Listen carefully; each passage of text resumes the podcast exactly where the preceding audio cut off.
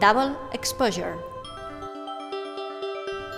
40 voces para 40 años de arco. Hablamos con Nacho Ruiz, doctor en Historia del Arte y codirector con Carolina Parra de la Galería T20 en Murcia.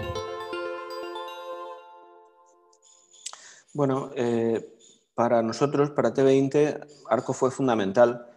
Nosotros inauguramos en 2020, éramos muy jóvenes, el proyecto era muy joven y tenía una línea que decididamente era internacional. Trabajando desde España es fundamental la visibilidad de Arco. De hecho, el primer año pues, teníamos un espacio muy pequeñito, una propuesta muy limitada, pero eso nos dio una visibilidad de cara, por ejemplo, a otras ferias. Nosotros entramos pues, en aquel momento en Artísima, en París Foto, en determinada feria, gracias a nuestra visibilidad en Arco. En ese sentido, funcionaba hacia adentro y hacia afuera. Hacia adentro nos posicionaba en el mercado español y hacia afuera mm, nos daba una credibilidad que por nuestra juventud no teníamos todavía en ese momento. Entonces el recuerdo de los primeros arcos es súper emocionante y para la galería es crucial. Aquel, aquel primer año nosotros entramos como en la, sección general, pero en aquel momento eh, no existían eh, un poco los mínimos y teníamos un stand de 15 metros. Era un espacio muy pequeñito, lo cual suponía un reto porque, claro, eh, teníamos una serie de artistas que tenían que ser mostrados. Tú ten en cuenta que para una galería como nosotros, Arco era como la exposición individual de nuestros artistas en, en Madrid. En aquel momento todos acabábamos de terminar la carrera, eh, nadie tenía más de 24, 25 años, éramos, éramos críos. Entonces el reto era muy fuerte y nos supuso una tensión brutal. Pero el caso es que funcionó porque decidimos que incluso teniendo un espacio tan pequeñito, em, los paños funcionaban muy bien si limitábamos. ¿no? Es decir, en una feria hay un problema que es, que es un, hecho comercial entonces se tiende a optimizar el metro de pared que se está pagando, ¿no? a rentabilizar. Nosotros decidimos no rentabilizar ese espacio, sino exhibir la obra en las mejores condiciones. Después también te contaré una, anécdota, y es que, claro, éramos la última galería en entrar, éramos, nos llamaban los niños, eh, y nos colocaron al lado del cuarto de baño, ¿no? del, aseo que había en el pabellón 5, entonces me parece, de IFEMA, lo cual fue maravilloso porque todo el mundo tenía que pasar por allí. Entonces el, recuerdo de aquel primer año es súper bonito. Cuando nosotros entramos, el año 2001, 2003, hasta el 2007 más o menos, fueron años de, pujanza y de expansión.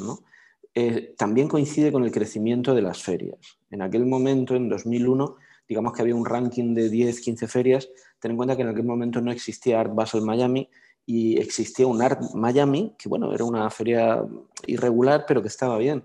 Y la alternativa a Art Basel, eh, Basilea, era Art Chicago, lo piensas ahora y parece que hacen siglos, pero en realidad el sistema ferial eh, ha dado la vuelta completamente hasta llegar a las 200 ferias, 220 me parece ferias internacionales, y ha cambiado el, modelo ferial y paralelamente el modelo de, galerías.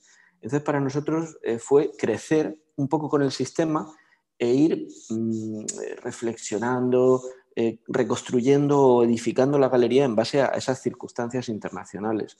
Arco era la pauta eh, con respecto a otras ferias. Ten en cuenta que en aquel momento tampoco existían las ferias paralelas. Ahora mismo en cada ciudad hay 20 o 30, como, en, Miami. Entonces era un sistema de trabajo muy diferente y las relaciones eran también distintas. Yo creo que en aquel momento las galerías ya necesitábamos la feria. ¿no? La feria es un hecho que viene de los años 70, incluso una, feria es medieval, es un, eh, acontecimiento económico y social, eh, pero también es relacional entre galerías. Por ejemplo, nosotros, la mitad de, nuestros amigos galeristas surgen de las ferias, nuestros amigos italianos, franceses, mexicanos. En aquel momento había un formato que poco a poco se ha ido perdiendo, que era la feria de hotel, que incluso en Nueva York tenía una feria maravillosa. Había ferias de hotel que tenían pues, un rango importante y en España había tres o cuatro. Había una en, Sevilla que hacía Pepe había otra en Valencia que hacía Tomás Marc. Esas ferias eran pequeñitas, no había un gran volumen de negocio, pero lo cierto es que los galeristas estábamos juntos y además en las habitaciones y en las cenas tal. Había un clima entre galerías diferente. Y luego tú en una feria como en Arco o en Armory o en cualquier otra, eh, en el bar o en el restaurante coincidías con Barbara Claston. ¿no? Eh, estaba ella allí. Hoy las ferias han crecido al ritmo que estas megagalerías y yo no sé los años que no veo a Bárbara Glaston y es imposible cruzarte a Gagosian en Basilea, ¿no? Las estructuras feriales se han convertido en enormes y algunas galerías también. Entonces, en aquel momento, el clima relacional entre las galerías era más personal, ¿no? Hoy es diferente, es diferente.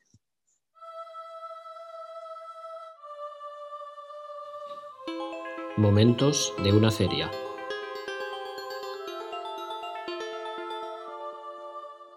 Uf, son, son muchísimos. Mira, hay una, una, historia que a nosotros nos encanta. Quiero recordar que era 2005-2006, eran los años tremendos, ¿no? Eran años en los que se vendía por teléfono, ¿no? Y tuvimos un éxito muy grande con varios artistas y todo en el stand funcionó perfectamente, menos uno, que no vendió absolutamente nada. Era un artista español Además, un artista joven, con muchas ganas, y no se vendió nada. Entonces, el último día, otro de los artistas, el que más había vendido, llegó y nos dijo, oye, me da mucha pena esto, yo voy a comprar una de las piezas, pero no le digáis que la he comprado yo. Entonces compra la pieza y cuando viene este artista, se lo decimos, se pone absolutamente loco de alegría y esa noche se va a Coq, nos invita a todos y se gasta, por supuesto, todo lo que se había ganado en aquella pieza. No era una cosa como muy de los 80 lo que estaba pasando allí. Le dijimos que era un coleccionista alemán el que lo había comprado y él cuando nos invitaba decía, Alemania me quiere. Eh, pero lo cierto es que no, había ocurrido ese éxito. Entonces, eso, eh, ¿por qué lo recuerdo con tanto cariño? Pues porque en la feria han ocurrido cosas fantásticas con gente muy importante, pero aquello eh, habla también de esa comunidad personal que se genera muchas veces en, las galerías, ¿no? Y es quizá el primer flash que me viene es ese. estar en una feria es como recorrer todos los estados de ánimo, es un cóctel emocional porque hay un trabajo previo que no se ve. Hay una cosa muy bonita que es cuando tú llegas a la feria a montar y es una especie de caos horrible en el que hace frío porque las puertas están abiertas, están entrando los camiones, eh, los guardias de seguridad te piden constantemente la, acreditación. Eh, luego está el tema de que nosotros somos una galería de artistas vivos y los artistas están allí, ¿no? Y eso es dificilísimo, porque el artista quiere mayor espacio, quiere mayor sonido, eh, en, ese contexto de ruido que es la feria. En ese contexto de ruido ellos quieren gritar más fuerte y tú tienes que aplacar un poco eso. Si tú dejas que los artistas eh, hagan el stand, probablemente sea un desastre, porque tú tienes una perspectiva global desde fuera. Entonces tú has pasado todo ese estrés, no te has peleado con ellos, has comido con ellos, has salido a cenar, has eh, cumplido todas las horas posibles del día y el día de la inauguración estás fresco, pero al mismo tiempo estás agotado ¿no? de todo ese proceso que lleva incluso meses atrás llamando gente y pidiendo obras y, el paquete que no lleva de México y todo eso. Entonces, el primer día, las primeras horas son terribles porque mm, las primeras ventas, digamos que definen el, rumbo de la feria. Si has vendido eh, a tal hora tanto, estás cumpliendo, ¿no? dentro de la imprevisibilidad que tiene siempre una feria. Entonces el primer día es muy intenso, muy emocionante y por otra parte también te quedan momentos para saludar al amigo, al que quieres, ¿no? Entonces la parte afectiva también. Conforme van evolucionando los dos primeros días, el estado de ánimo cambia mucho. Es muy importante también quiénes son tus vecinos, ¿no? Es importante tener galerías alrededor que sean positivas, ¿no? Porque hay algunas que, que son muy deprimentes. Entonces, en ese sentido, es importante estar con amigos comentar las jugadas, estás viendo, está muy alerta también porque ha llamado a mucha gente y tiene que ir viniendo. Si la cosa ha ido bien, el segundo día tú estás muy contento y la evolución de la feria va trayendo otro tipo, otro perfil de coleccionista, pues que a lo mejor viene de más lejos, no es un coleccionista tan potente como los primeros días que está cerrando lo institucional, por ejemplo, los museos, y tú estás más relajado también. Eh, Carolina y yo, Carolina mi socia, los primeros años de, de T20 salíamos todas las noches y dormíamos tres horas y al día siguiente teníamos buena cara, pero teníamos veintipico años. Hoy salimos ya mucho menos y generalmente ya sales al fin de semana, ¿no? Que has cumplido las expectativas o no. Entonces, pues sales y bebes para divertirte o para olvidar, según depende. Y el fin de semana a mí me gusta mucho porque viene mucha gente de fuera, ¿no? Viene gente de Barcelona, de Bilbao, que quizá comercialmente no sea pues, un efecto tan importante, pero en realidad también te está manteniendo en esos contextos y estás manteniendo relaciones, ¿no? esa parte que hablábamos antes relacional de la feria. Entonces es un cóctel emocional demencial. Cuando llegas a casa te ponen malísimo, te metes en cama tres o cuatro días con una gripe aterradora y ya recuperas el pulso vital, pero, pero con una depresión de ese subidón tremendo que es cada una de las ferias y especialmente Arco. Entonces ya te pasas el resto del año echando de menos Arco y deseando que vuelva. Arco como contexto institucional.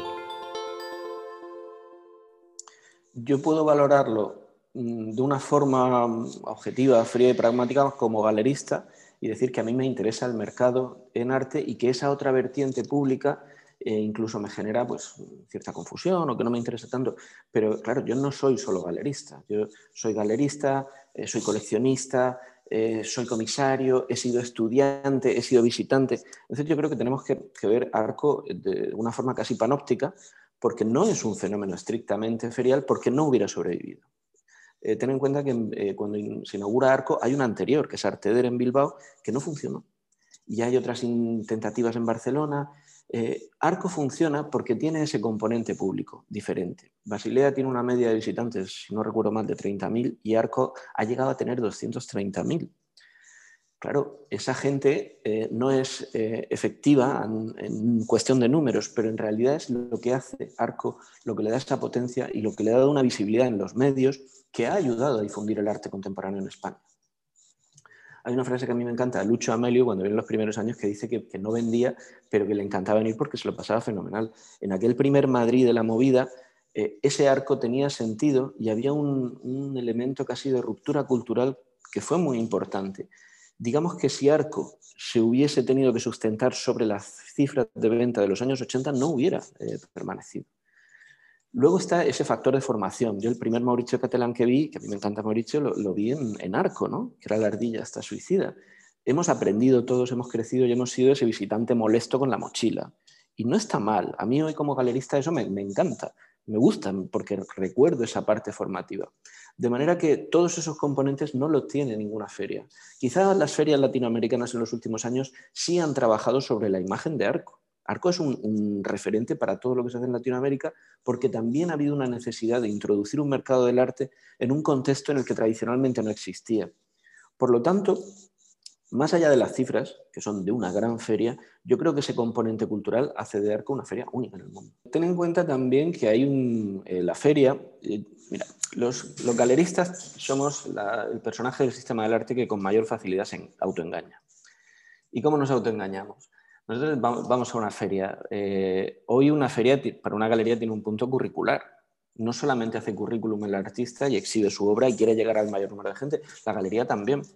Entonces hay una anécdota de Ferran Cano que me contaba Tomás Marc hace un montón de años en Basilea. Es un momento que están los dos en la feria y se encuentra Tomás con Ferran y le dice, Ferran, ¿qué tal? ¿Has vendido? Y dice, nada. Y Ferran le dice, y Tomás le dice, ¿y por qué estás tan contento? dice, pues porque ha venido el director de la feria y me ha hecho así, levantando el pulgar.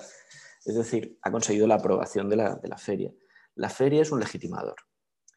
Y como, como legitimador que es, nosotros, pues, si no hemos vendido, lo justificamos con esa visibilidad. Y esa visibilidad es una cuestión también numérica. Entonces, ese eh, foco mediático que es Arco es muy interesante. Y cuando una feria pasa de repente de la televisión española a la CNN, tú estás consiguiendo uno de los objetivos que es tan importante como el rentabilizar el stand, no menor. En ese sentido, pues, ¿por qué, ¿por qué nos va a molestar el público si ese público es la razón de ser de que nosotros viajemos en parte? Si yo estuviese en Madrid, quizá no necesitaría tanto arco. Para una galería eh, que está en periferia es fundamental porque es nuestra visibilidad. Trabajar en periferia tiene ventajas e inconvenientes. En España es un país muy centralista, eh, digamos que todo el peso del sistema del arte recae en la capital y desde la periferia luchamos por mantener una tensión que en algunos eh, momentos es difícil. También tiene otra ventaja y es que nosotros podemos desarrollar nuestra programación de forma absolutamente libre eh, sin cortapisas, de otra manera diferente. En ese sentido, Arco es el punto de visibilidad, como ha ocurrido, por ejemplo, en Italia con la Galería Continua. Continua está en San Gimignano, que es un pueblecito muy pequeño, y ha crecido eh, a través de las ferias. Entonces, a nosotros eso nos permite crecer y nos pone también en igualdad de, mm, oportunidades a la hora de competir con eh, plazas tan fuertes como en Madrid o pueda ser París o pueda ser Artísima. En ese sentido, la feria es un elemento muy democratizador en el que tu propuesta puede estar eh, exhibida en, igualdad de condiciones. Y a partir de ahí está cómo tú seas capaz de eh, comunicar, cómo tú seas capaz de defender a tus artistas, de contactar con los coleccionistas. En ese sentido es, formidable la existencia de las ferias. No hubiera existido un sistema del arte global sin ella. Eh, Arco ha tenido que competir en unas condiciones mm, injustas solo hay que pensar qué representa Basilea. Basilea es una ciudad que tiene frontera eh, con la parte más rica de Francia, con la parte más rica de Alemania, unas condiciones fiscales excepcionales, una proximidad a todo Centro Europa. Madrid no tiene eso y España no tiene eso, ni ha tenido esa historia durante el siglo XX. Arco ha tenido que competir eh, luchando más allá del mercado. Entonces ha ido implementando todos estos programas de, eh, curatoriales que son lo que ha ido dando un carácter diferente. En, torno a 2005-2006, Nueva York, para crecer como feria, estaba imitando a Arco. Igual que antes otras galerías latinoamericanas observan perfectamente cómo se hacen estos programas. Ahí Rosina Gómez Baeza tuvo un papel fundamental, una capacidad imaginativa tremenda y también, eh, digamos que el apoyo de IFEMA para, para generar ese modelo de feria que desarrollaba un poco eh, esa parte como pública. ¿no? Entonces, implementando esa línea pública, ha podido crecer y tener un sentido y un carácter diferente, aunque hoy muchas otras ferias han imitado ese, modelo. Entonces, la depuración conceptual de Arco como feria es ejemplar, es un modelo que se debería estudiar y que corre paralela también a lo que ha ocurrido en los museos, en las bienales y demás, pero nunca se ha perdido el pie. Hay otras ferias eh, que han caído en una obsolescencia muy extraña, como Chicago. Yo nunca he entendido lo que ha terminado de, pasar en Chicago. Y en ese sentido, Arco también ha competido eh, con la creación de grandes empresas feriales, ¿no? estoy hablando, hablando, por ejemplo de Merchandise Mart, volviendo a Chicago, y esa difusión de ferias de la, empresa de los Kennedy, ¿no? que ha generado modelos muy competitivos. Arco ha sabido defenderse en, todos los frentes, un poco en base a esa eh, evolución conceptual de la propuesta mercantil y cultural de la feria. Hablemos sobre el futuro de una feria. Yo pienso que esta situación va a reducir esa enorme agenda de ferias por una cuestión casi natural ¿no? de, selección. Hay ferias que no van a poder resistir porque las galerías no vamos a poder afrontar eh, todas esas ferias. Nosotros hemos llegado a hacer nueve ferias en un año, que son muchas. ¿no? Los últimos años estamos haciendo tres, cuatro, que es una cosa más razonable, pero hay que tener en cuenta eh, cuál es la realidad actual del mercado. Cuando empezó la pandemia, una serie de críticos internacionales dieron por muerta la feria, en general, como fenómeno. Dijeron, hay que volver a los mercados nacionales, tenemos que trabajar de otra manera. En parte sí, pero yo no creo esa llamada al apocalipsis, que siempre es el recurso más fácil las ferias como Arco, como Art Basel, como Art Basel Miami, como Freeze se van a mantener, por supuesto, pero claro, tenemos que repensar nuestro contexto. En un primer término, yo creo que todos estamos ciertamente mirando a los mercados nacionales por la sencilla imposibilidad de viajar muchas veces o cuál es la, realidad que encaramos. Eh, de cara a un futuro, a un plazo medio, las ferias van a reducir los aforos, van a reducir los visitantes, van a replantear estrategias. Ahora mismo todos los eh, de todas las ferias están trabajando en eso. Y Arco, en ese sentido, esos 200.000 visitantes, va a tener que replantear un poco cómo hacerlo, cómo queremos que sea esta feria que, llega en julio. Eso en un contexto de, la pandemia. En un contexto global en el que van a desaparecer muchas ferias, en el que lo digital eh, sigue ahí pero no termina de ser la solución del mercado, Arco tiene pendiente esa revolución, pero también la tenemos las galerías. Las galerías no hemos cambiado nuestro sistema de trabajo desde hace 250 años. Solamente Internet y el fax, lo cual no termina de ser una aportación que cambie el modelo. Las galerías tenemos que redefinir cuál es el modelo de futuro más allá del megacrecimiento de las grandes galerías internacionales, que al fin y al cabo son 20 o 30. Y luego las ferias tendrán que adaptarse un poco a esa nueva realidad de las galerías. En el caso de T20, lo que hacemos Carolina y yo es replantear el propio modelo de galería, eh, accediendo a unos territorios que no suelen ser los, los habituales de la galería y que tienden a optimizar ese espacio que no puede ser un, un, espacio negro en el centro de la ciudad. Hay galerías que son eso, un agujero negro. No puede ser. Hay un espacio que hay que optimizar, hay unos fondos, hay unos recursos y debemos crecer el ámbito de crecimiento seguirá siendo la feria. Eso yo no creo que, cambie radicalmente y en un par de años lo veremos.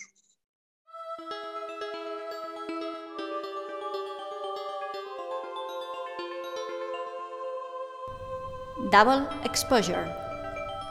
40 voces para 40 años de arco.